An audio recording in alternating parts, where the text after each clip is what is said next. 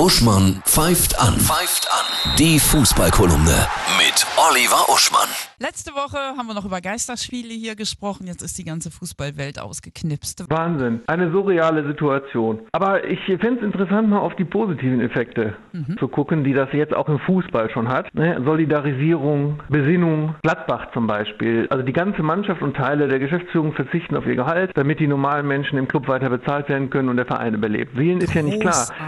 Ja, vielen ist ja nicht klar, dass abseits der ganz großen reichen Vereine alle Vereine in Schwierigkeiten kommen. Jedes ausgefallene Spiel, habe ich gehört, kostet zwei Millionen Euro netto mhm. Verlust. Der erste FC Nürnberg hat einen Einkaufsservice eingerichtet für Rentner. Da kannst du in Nürnberg anrufen, dann kommen Bedienstete, also jetzt nicht die Profis, aber Bedienstete des Vereins und bringen dir deine Sache zum Beispiel. Mhm. Was ich sehr positiv finde, dadurch, dass die Europameisterschaft jetzt verschoben ist auf 2021, kann ja im Grunde 2021 diese völlig unsinnige Club-Weltmeisterschaft, die der FIFA-Chef da erfunden hat, gar nicht stattfinden. Das ist doch schon mal gut, weil keiner hält da was von. Das ist eine reine Geldschneidemaschine, diese Club-WM. Und dementsprechend sind da schon so die ersten positiven Effekte. Man munkelt ja auch, Ronaldo will seine Hotels in Krankenhäuser umbauen, aber da ist noch nicht ganz klar, ob das stimmt oder nicht. Lass uns das mal mhm. verfolgen. Ja, aber ich kann es mir gut vorstellen, das ist ja ein guter. Glaube ich ja. auch. Ja. ja. Also alles Unnötige, Sinnlose fällt weg. Das ist schon mal positiv. Welche guten Veränderungen wünschst du dir im Fußball so generell durch diese Corona-Krise? Ja, so eine Besinnung auf die Tradition des Fußballs und auf das, dass es auch wirklich auch mit Miteinander zu tun hat. Also Beispiel. Normal wäre jetzt, dass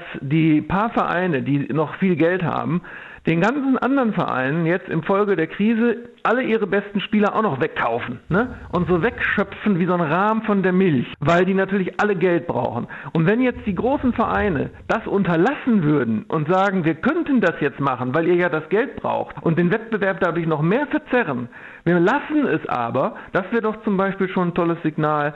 Ich kann mir auch vorstellen, dass nach der Krise man aufhört, solche Fantasiesummen wie 150 Millionen Euro Ablöse und immer weiter steigend für Spieler zu zahlen. Das könnte sich gesund stutzen.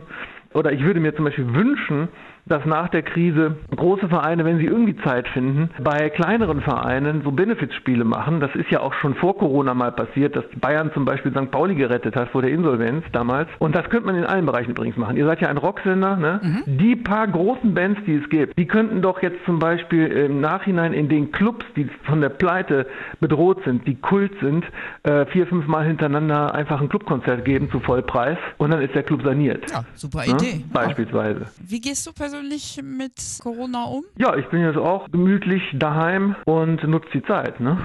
anstatt unnötig durch die Gegend äh, zu laufen. Klar. Ja. Also man kann ja die Zeit in vielfältiger Weise nutzen, gerade in den kreativen Berufen. Absolut. Pass gut auf dich auf. Bis nächste ja. Woche. Tschüss. Tschüss.